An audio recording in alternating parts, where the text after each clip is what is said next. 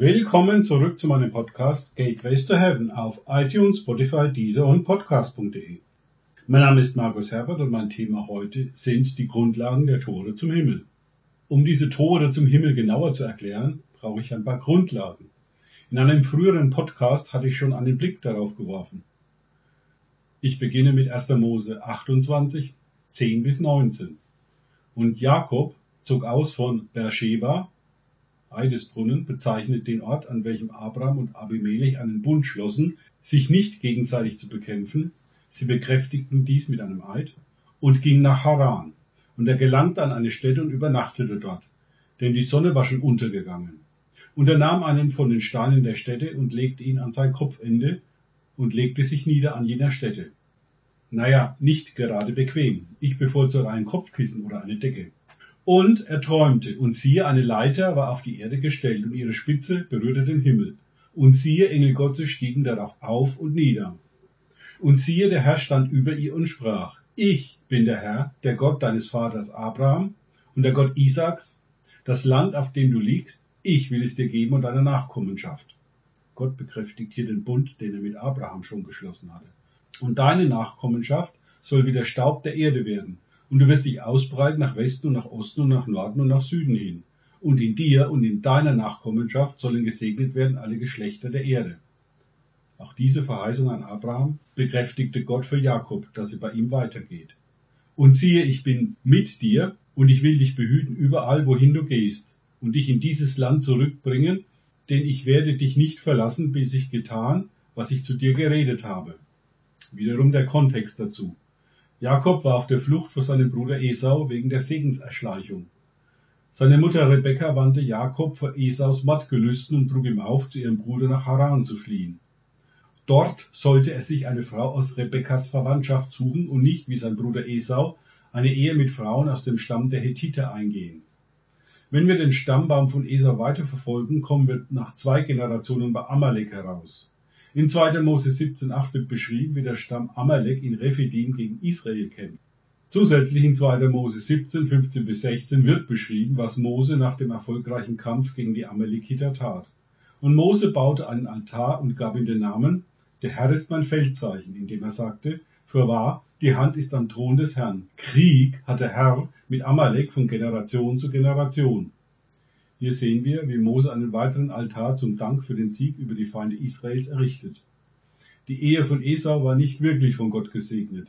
Vielmehr entstanden dadurch dem Volk Israel erbitterte Feinde. Doch zurück zu Jakob, weiter mit Vers 16. Da erwachte Jakob aus seinem Schlaf und sagte, Fürwahr, der Herr ist an dieser Stätte, und ich habe es nicht erkannt. Und er fürchtete sich und sagte, wie furchtbar ist diese Stätte. Dies ist nichts anderes als das Haus Gottes und dies die Pforte des Himmels. Und Jakob stand früh am Morgen auf und nahm den Stein, den er an sein Kopfende gelegt hatte, und stellte ihn auf als Gedenkstein und goss Öl auf seine Spitze.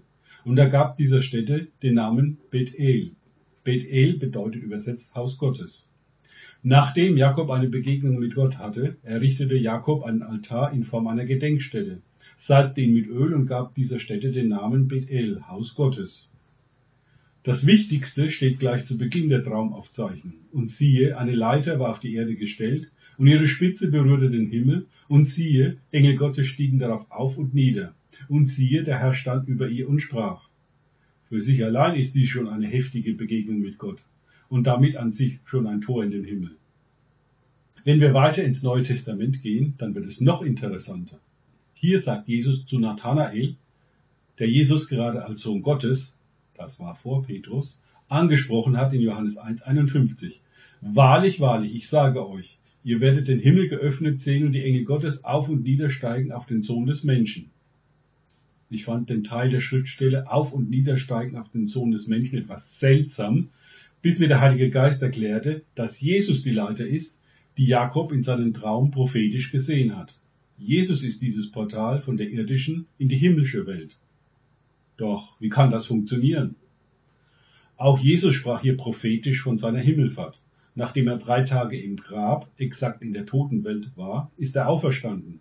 Er hatte einen Körper, ich sage es mal so, mit erweiterten Fähigkeiten. Zum Beispiel konnte er durch geschlossene Türen gehen, was schon außergewöhnlich ist. Aber er war noch nicht in den Himmel aufgefahren. Das heißt, er war immer noch ein Mensch. Das ist sehr wichtig für uns. Er ist als Mensch in den Himmel aufgefahren. Erst im Himmel hat ihn der Vater verherrlicht und damit war er wieder Gott. Und gleichzeitig ist er Mensch geblieben. Apostelgeschichte 1, 9 bis 11. Und als er dies gesagt hatte, wurde er von ihren Blicken emporgehoben und eine Wolke nahm ihn auf vor ihren Augen weg. Und als sie gespannt zum Himmel schauten, wie er auffuhr, siehe, da standen zwei Männer in weißen Kleidern bei ihnen, die auch sprachen, Männer von Galiläa, was steht ihr und seht hinauf zum Himmel? Dieser Jesus, der von euch weg in den Himmel aufgenommen worden ist, wird so kommen, wie ihr ihn habt hingehen sehen in den Himmel. Ich gehe davon aus, dass die zwei Männer in den weißen Kleidern Engel waren und keine Ärzte aus dem Krankenhaus, die dieses Portal in den Himmel bewachten. Jesus war immer noch Mensch, so brauchte er dieses Portal, um in den Himmel zu kommen. Die Gesetze der Gravitation waren offensichtlich durch dieses Portal aufgehoben. Durch dieses Portal kommt Jesus Christus wieder zurück, obwohl er als Gott es natürlich jetzt nicht mehr bräuchte. Ich fasse zusammen. Jakob errichtete einen Altar für eine Pforte, du kannst doch Portal dazu sagen, in den Himmel. In Christus können wir die Leiter, auch Pforte genannt, ebenfalls benutzen. Warum? Weil Jesus Christus die Leiter ist, von ihm selbst beschrieben in Johannes 1,51. Diese Bibelstelle ist eines der Tore zum Himmel, Gateway to Heaven.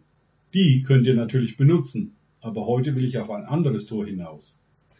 Zur Erinnerung Psalm 8, 5 bis 6. Was ist der Mensch, dass du seiner gedenkst, und des Menschen Sohn, dass du dich um ihn kümmerst?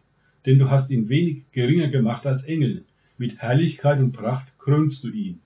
Hier steht im hebräischen Text an dieser Stelle Elohim, Gott in der Mehrzahl.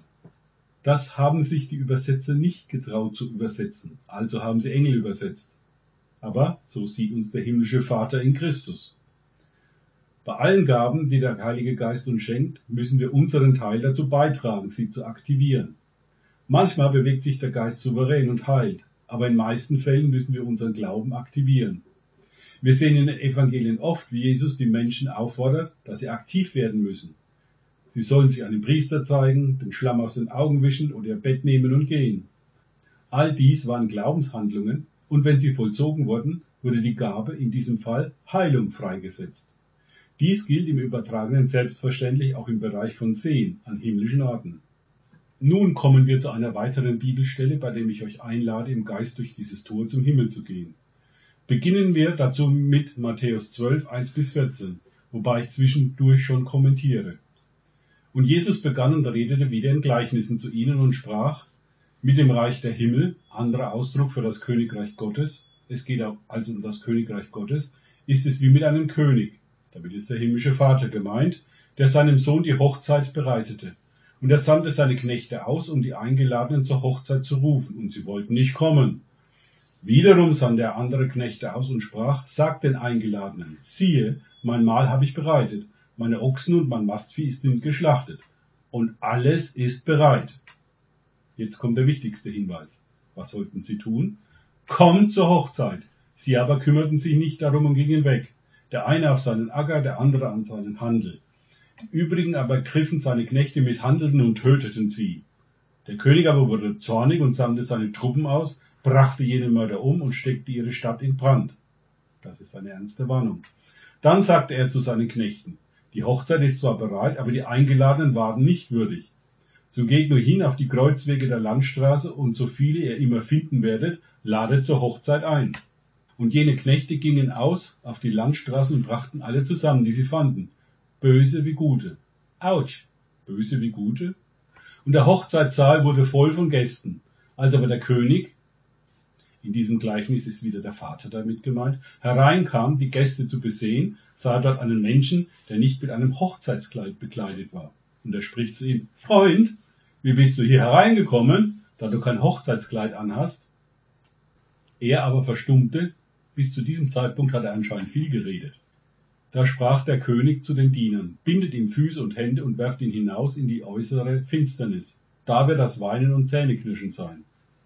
Meist, wenn ich die Teilnehmer in einem Workshop danach frage, was ihnen bei diesem Gleichnis auffällt, liegt der Fokus auf der Person, die kein passendes Hochzeitskleid anhat und was das genau bedeutet. Doch der Fokus liegt wo ganz woanders. Dieses Gleichnis ist eine Einladung vom Vater an den Ort mit dem Hochzeitssaal im himmlischen Jerusalem zu kommen. Im nächsten Podcast schildere ich, was ich an diesem Ort mit Jesus zusammen erlebt habe. Danke fürs Zuhören. Denkt bitte immer daran, kenne ich es oder kann ich es? Im Sinne von, erlebe ich es? Erst sich auf Gott und Begegnungen mit ihm einlassen, bringt Leben. Gott segne euch und wir hören uns wieder.